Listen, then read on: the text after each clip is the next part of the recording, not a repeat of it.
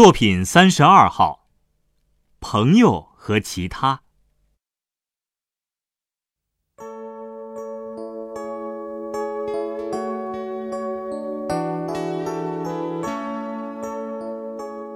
朋友即将远行，暮春时节，又邀了几位朋友在家小聚。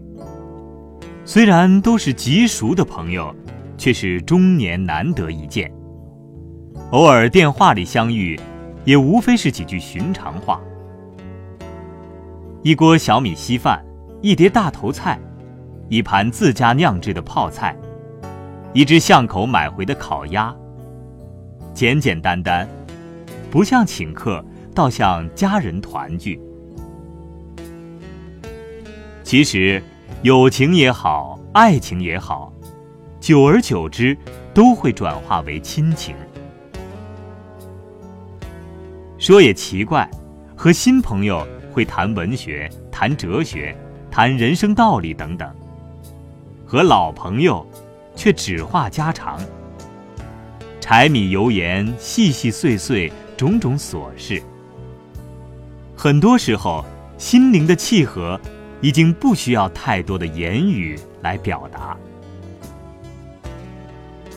朋友新烫了个头，不敢回家见母亲。恐怕惊骇了老人家，却欢天喜地的来见我们。老朋友颇能以一种趣味性的眼光欣赏这个改变。年少的时候，我们差不多都在为别人而活，为苦口婆心的父母活，为循循善诱的师长活，为许多观念、许多传统的约束力而活。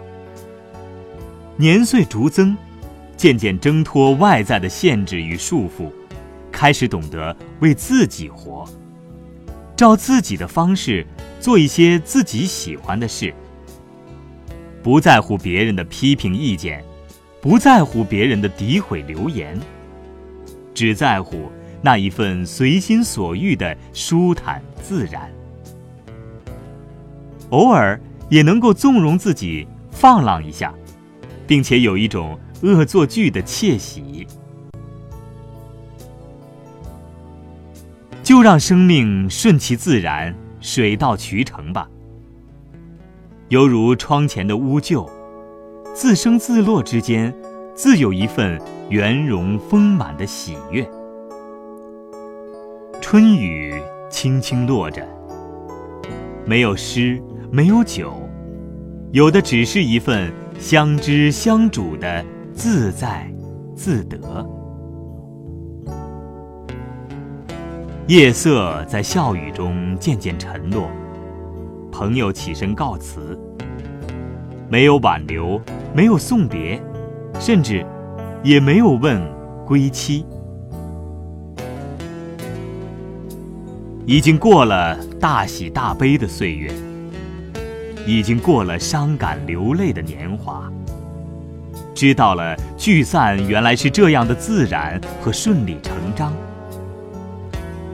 懂得这点，便懂得珍惜每一次相聚的温馨。离别，便也欢喜。